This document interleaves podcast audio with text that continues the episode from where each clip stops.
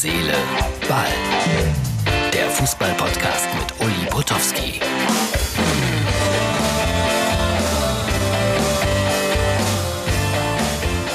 Hallo, liebe Freunde von Herz, Seele, Ball. Das ist die Ausgabe am 16. Juli 2020.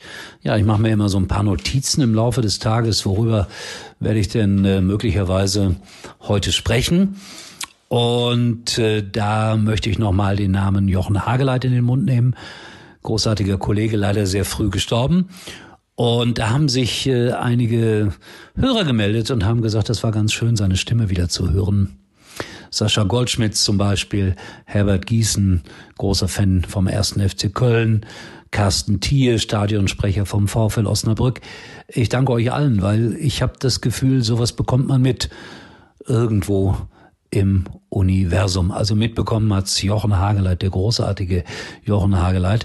Und ich werde demnächst in meinem Podcast dann eine dieser vielen Geschichten mörderischer Fußball von äh, Jochen Hageleit vorlesen lassen. Also freut euch darauf. Wer das mag, das kommt dann demnächst in diesem Podcast als Bonus.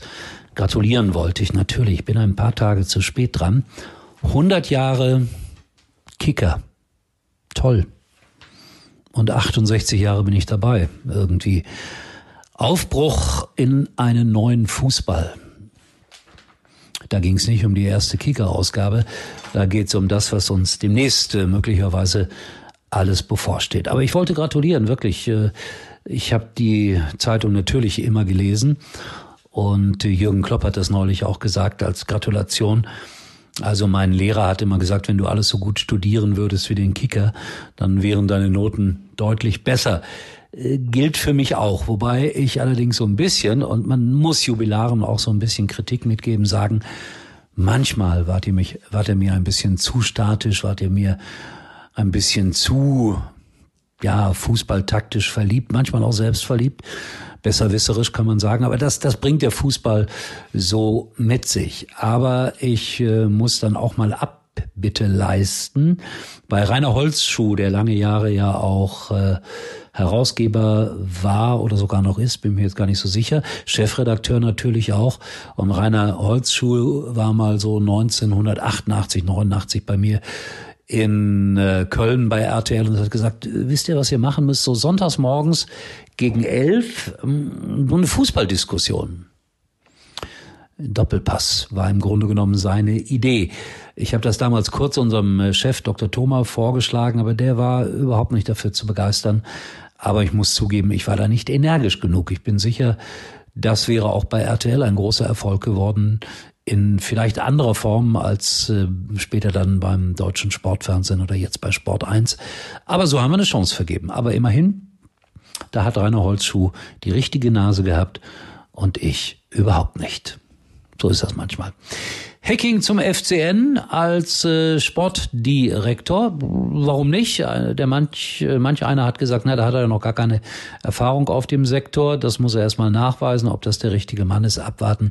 Das ist so eine Nachricht über den Zweitligisten. Und Max Kruse, ich hatte das neulich äh, hier schon fast äh, gemeldet als Fest zu Union Berlin. Ich glaube, jetzt ist Werder doch wieder irgendwie dran, wenn Max Kruse ordentlich auf Geld verzichtet dann wird das vielleicht noch mal was mit der Liebe zu Werder Bremen. Aber wie gesagt, das Ganze ohne Gewehr. Man hört dies, man hört das, man hört jenes. Aber man hört auch, dass der Schalker Matondo, der dummerweise im BVB-Trikot trainiert hat, eine Geldstrafe zahlen muss im mittleren fünfstelligen Bereich.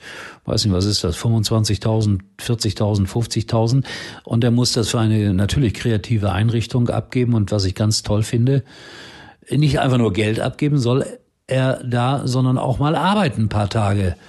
Wenn man das mal gemacht hat, zum Beispiel in einem Kinderhospiz als Beispiel, das ist ein ganz, ganz schweres Beispiel, dann weiß man, wie schön das Leben ist und äh, wie fahrlässig wir manchmal mit bestimmten Dingen umgehen. So, da gibt's noch mehr. Manchester City, darüber könnte man sich aufregen. Oder auch nicht, über die UEFA, die das schlecht vorbereitet hat über Leute, die da jetzt äh, jubilieren, dass sie doch Champions League spielen dürfen. Und damit wären wir wieder beim Thema Fußball und Geld. Und wisst ihr was dazu?